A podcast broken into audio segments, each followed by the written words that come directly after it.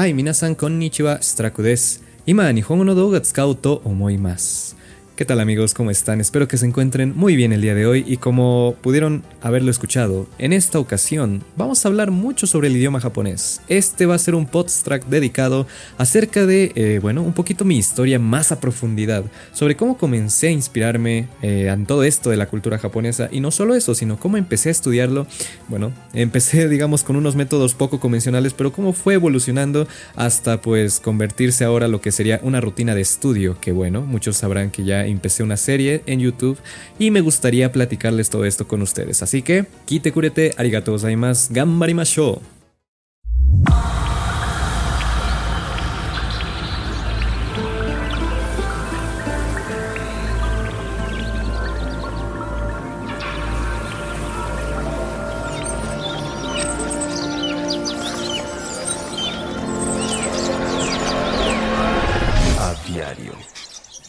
Pues sí, amigos, cada vez me siento un poquito más en confianza de poder practicar mi idioma frente a un micrófono, frente a la cámara.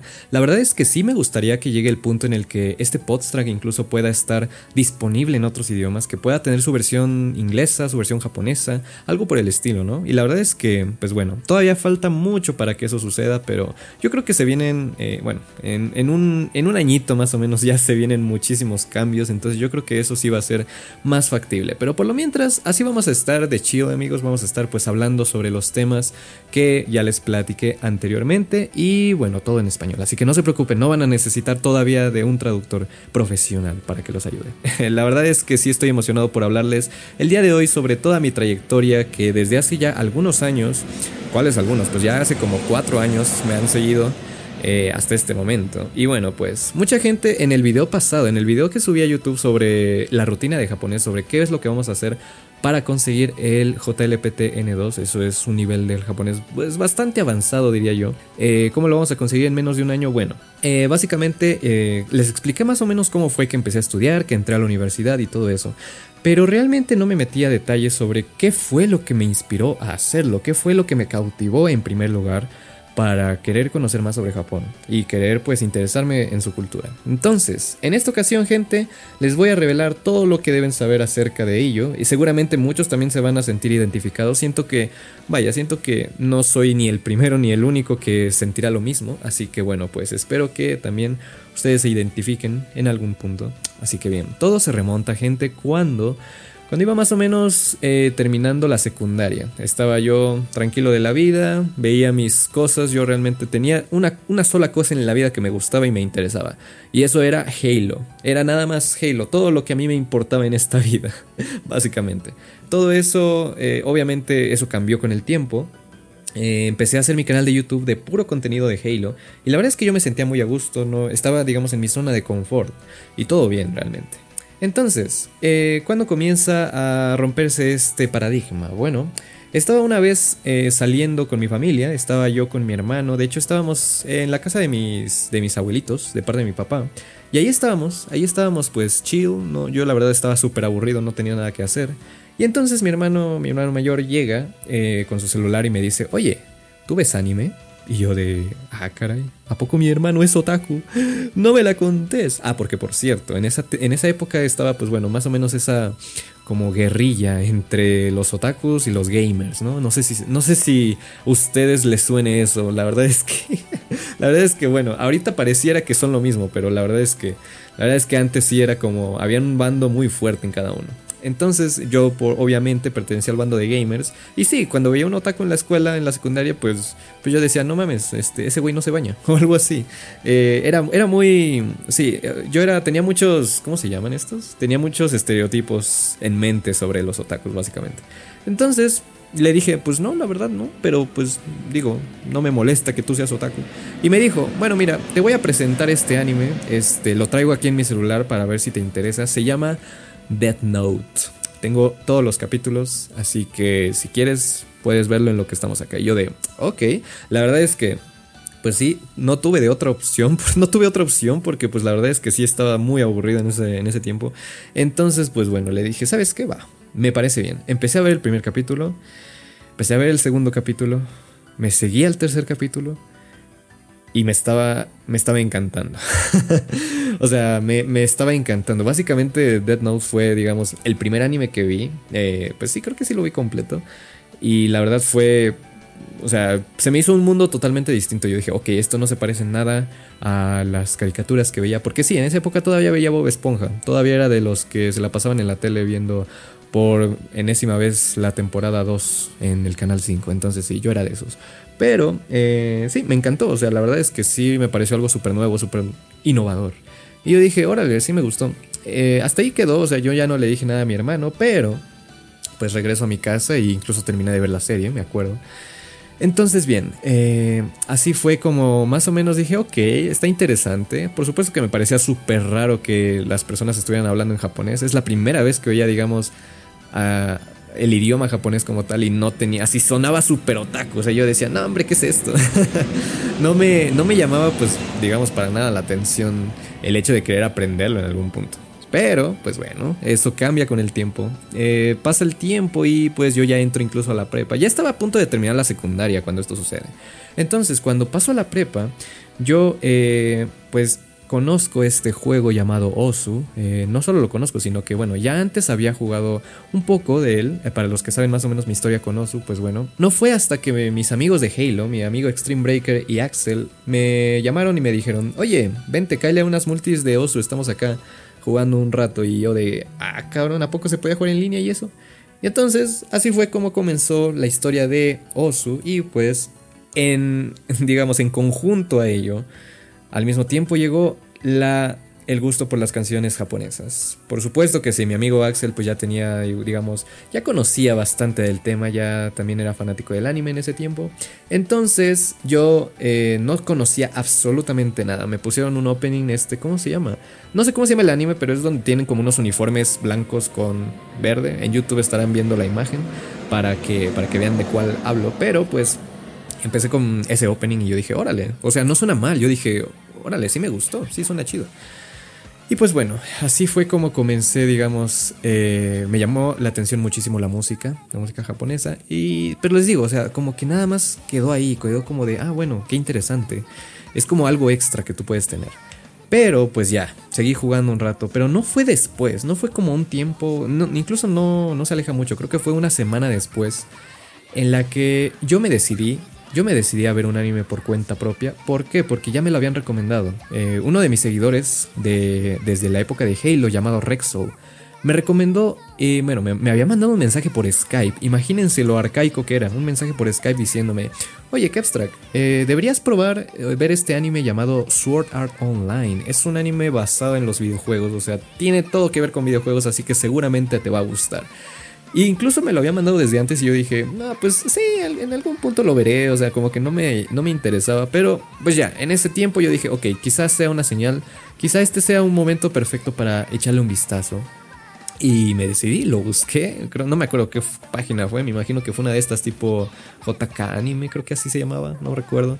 Pero ahí andaba yo, ahí andaba yo viendo el primer episodio y dije, ok, primer episodio me pareció un poquillo lento, no les voy a mentir, pero ya a partir del tercero me parece, pues bueno, eh, es que... Gente, no me van a dejar mentir, no puedo ser el único en decir que Sao fue de los primeros animes que vi y me pareció una joya.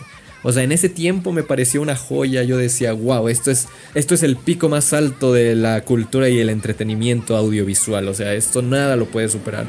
Y pues claro, o sea, tiene mucho que ver la edad, tiene mucho que ver que fue el primer anime que vi y me parecía una cosa increíble realmente. Yo dije, wow, yo quiero estar ahí en Sao, yo quiero estar ahí este, con mi máquina esta de videojuegos y no me importa que me vaya a morir a la verga. Quiero estar ahí con, con Asuna, con la waifu, yo qué sé, quiero hacerlo todo, quiero ser Kirito. Bueno, Llegó ese momento, gente. Llegó el momento en el que comienza la fase 1. La fase 1 donde pues yo estoy eh, súper simpiando el anime. Más que la cultura japonesa todavía no. Yo diría que el anime más que nada. Entonces ahí fue cuando definitivamente ya fue el enganche y no hubo vuelta atrás. No hubo vuelta atrás, me acabé Sao, me lo acabé lo más rápido posible, luego me seguí con Shingeki no Kyojin. Ah, y de hecho muchos de los animes que veía no eran por recomendaciones, sino era porque eran canciones que yo veía en el Osu.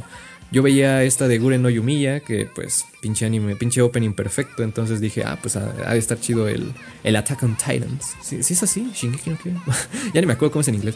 Bueno, el caso es que empecé a ver muchos animes. Eh, descargaba, por ejemplo, una canción, descargaba esta de Chunibyo, eh, el opening o el ending, y entonces me iba a buscar el anime. Esa era, esa era la rutina, básicamente. Osu y anime. Cualquiera de las dos se juntaban muy bien. Así que seguí yo adelante, incluso a mis amigos de la prepa que acababa de conocer, yo les dije, amigos, les presento mi religión, les presento este mundillo y no me van a dejar mentir. Ellos seguramente están escuchando esto, así que no me van a dejar mentir. Saludos Lalo y Ro, eh, David también. Eh, y pues seguimos y pues los convencí, más que nada Lalo, lo convencí de que viera eh, los animes que a mí me gustaban. Y pues bueno, cada vez fue escalando más, cada vez fue escalando mis gustos hacia un poco más, gustos más peligrosos, tipo Tool of Ru, tipo Sora no Toshimonos, tipo, ya, ese tipo de animes, ya saben. Eh, Monogatari a la verga. De hecho, ese me lo recomendaron, ese no lo busqué yo. Pero pues sí, el caso, el caso es que duró esa época aproximadamente, vaya, sí fue larguilla, sí fue como casi toda la prepa, fueron como unos dos años sin cachito, diría yo. Eh, y digo que duró porque, pues bueno, la verdad es que en estos momentos no me considero ya un fanático del anime como solía ser antes. De hecho, pues ya no veo anime. Eh, realmente hasta la gente se enoja de que, de que siempre los dejo pendientes, de que no los sigo. Eh, tengo pendiente ver Steins Gate, tengo pendiente ver, terminado de ver Monogatari, tengo que ver igual la segunda temporada de Konosuba, que eso fue lo último que vi. La primera temporada de Konosuba fue lo último que vi y ya, ya no la seguí, pero pues sí. Ah, Jujutsu, dice lo tuyo que lo quiere ver también, también está en los planes. Pero bueno, el caso es que eso fue nada más el enganche, pero realmente todo comienza ya a fluir de, del lado hacia la cultura japonesa cuando empecé a ver videos en YouTube. Cuando empecé a ver, eh, bueno, no recuerdo cómo empezó exactamente, eso sí, no les voy a mentir. Pero supongo que encontré videos sobre cómo, bueno, como unos tutoriales de la escritura, de cómo funciona el idioma japonés, cómo funciona el hiragana, el katakana, y el kanji, por supuesto. Yo creo que empezó por ahí, porque pues bueno, obviamente ya empezaba a acostumbrarme un poco más al idioma gracias a estos animes. Y ahí la música también. Creo que, creo que también tiene que ver la música, porque empecé a buscar de que la letra de las canciones y luego de la letra. Ajá, ya me acordé, ya me acordé, gente. Ya. es, que, es que les digo, ha pasado ya también mucho tiempo. Pero algo que tuvo mucho que ver fue eh, la, búsqueda de utaites en internet. ¿Qué son los utaites? Los utaites son estas personas, hombres o mujeres, que hacen covers de canciones Vocaloid. Básicamente, si ustedes juegan Osu, pues reconocerán algunas utaites con el nombre de Reol, Hanatan, eh, ¿quién más? Yui Konu. Yui Konu se llama? Sí, Yui Konu. Y bueno, yo me convertí en fan de una Utaite. La primera Utaite que me encantó es llamada Himeringo. Himeringo, Princesa Manzana.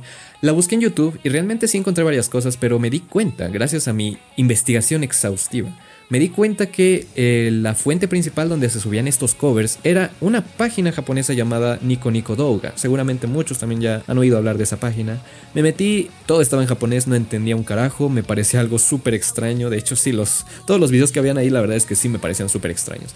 Pero encontré los covers, encontré su canal y ahí fue como empezó, digamos, eh, mi fanatismo por buscar utaites. Me convertí cada vez más, eh, me puse a investigar cada vez más sobre más cantantes. ahí es como, conocí a Nathan precisamente, que eh, por el momento diría que sí es mi cantante favorita, la verdad es que sí se rifa un montón.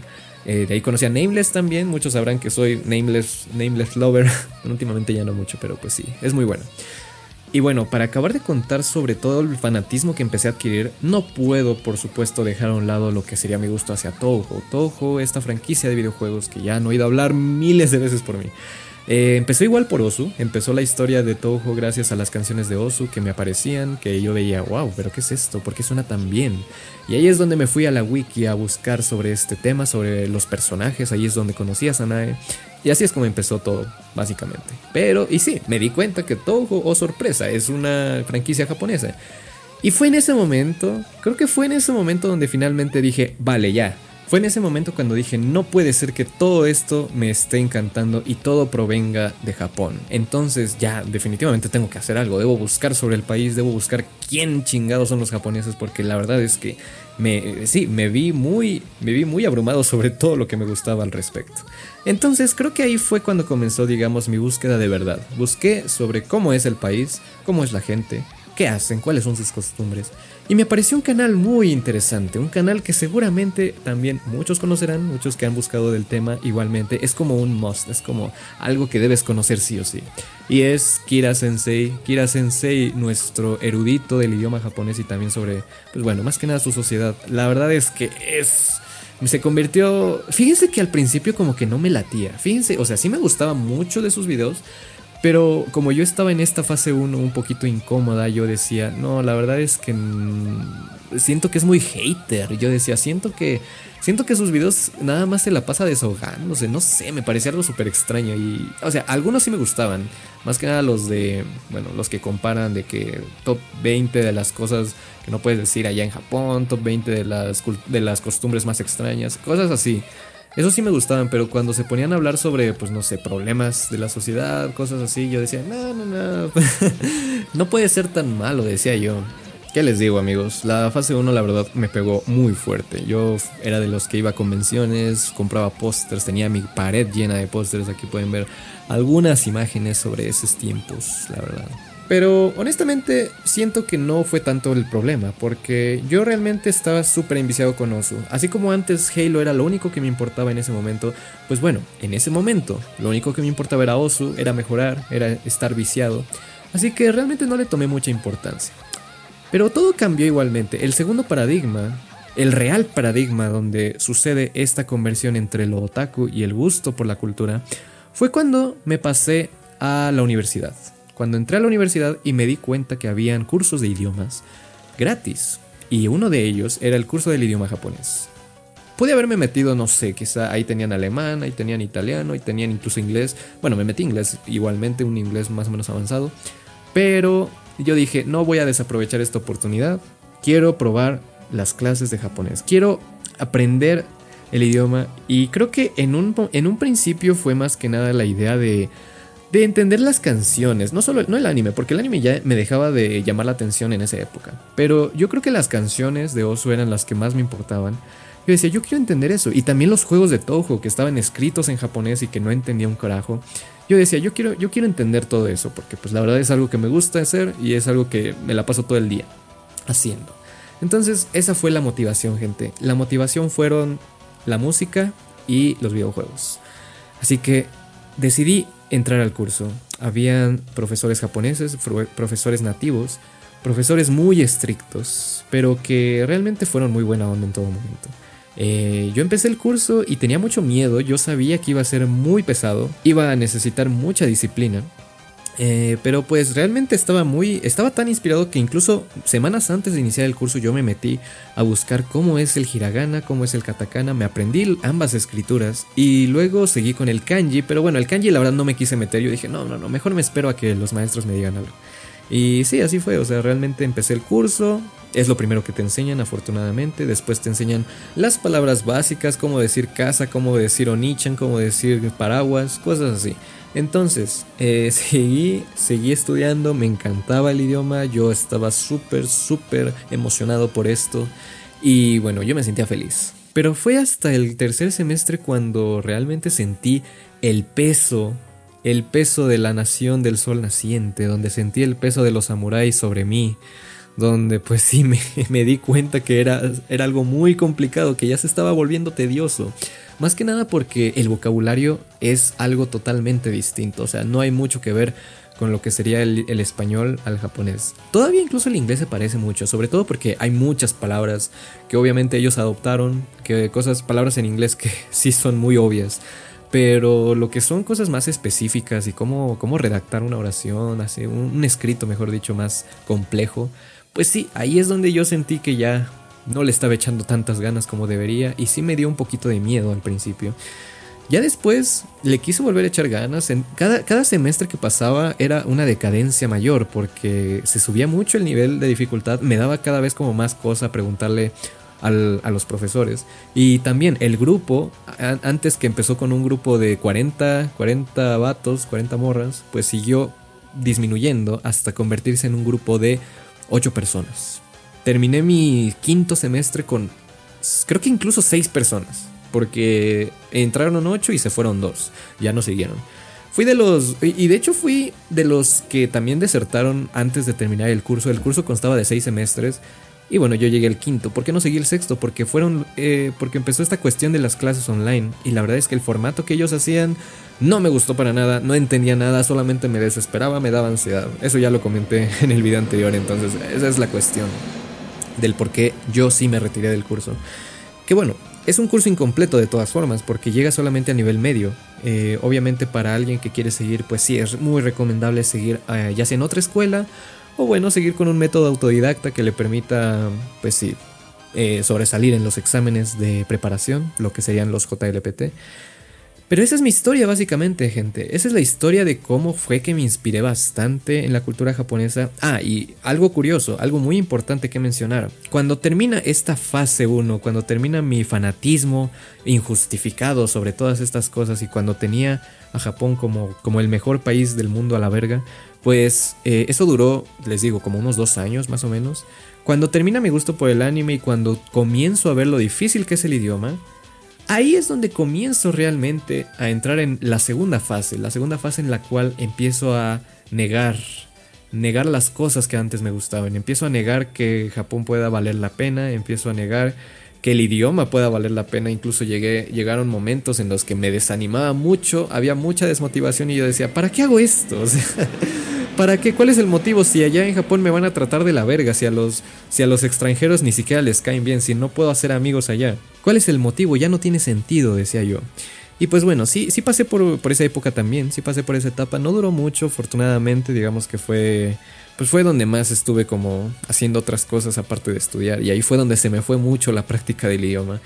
Pero pues realmente no fue hasta que conocí a alguien que mucha gente ha de conocer y de hecho pues sí, eh, no, no, es que sea doloroso recordarla, pero sí es, fue una parte un poquito extraña de mi vida. Fue cuando conocí a Mochi. Mochi es una streamer en Twitch en la cual pues digo, comenzó con nada, yo, la, yo fui de sus primeros seguidores. Y bueno, tuve la oportunidad de hablar con ella, tuve la oportunidad de convivir, de, vaya, de, estar, de estar a gusto, en pocas palabras. Pero pues sí, eh, pasó, pasó algo pues no muy bonito, nos dejamos de hablar. Entonces así es como termina la historia de, de, Mochi. Muchos, les digo, los que siguen mi Twitch pues sabrán más a detalle qué fue lo que sucedió. Pero pues sí, eso fue, eso fue al mismo tiempo una gran inspiración. Realmente algo que sí le estoy muy agradecido a ella fue que me, inspiró a volver a practicar el idioma. O sea, yo ya tenía un motivo, ya decía, wow, es la primera vez que hablo con alguien y me entienden. O sea, no, no estoy diciendo pendejadas, realmente sí me doy a, me doy a entender. Entonces fue, fue de verdad una gran motivación para mí en un momento en el que ya estaba muy desmotivado. Entonces aproveché ese momento y me puse a estudiar como loco. Ahí es donde comencé mi método de estudio sobre el método de Heisig sobre kanji para recordar. Eh, me gustó mucho, lo seguí, pero pues bueno, lo dejé hasta 1200 kanjis, un pedo así.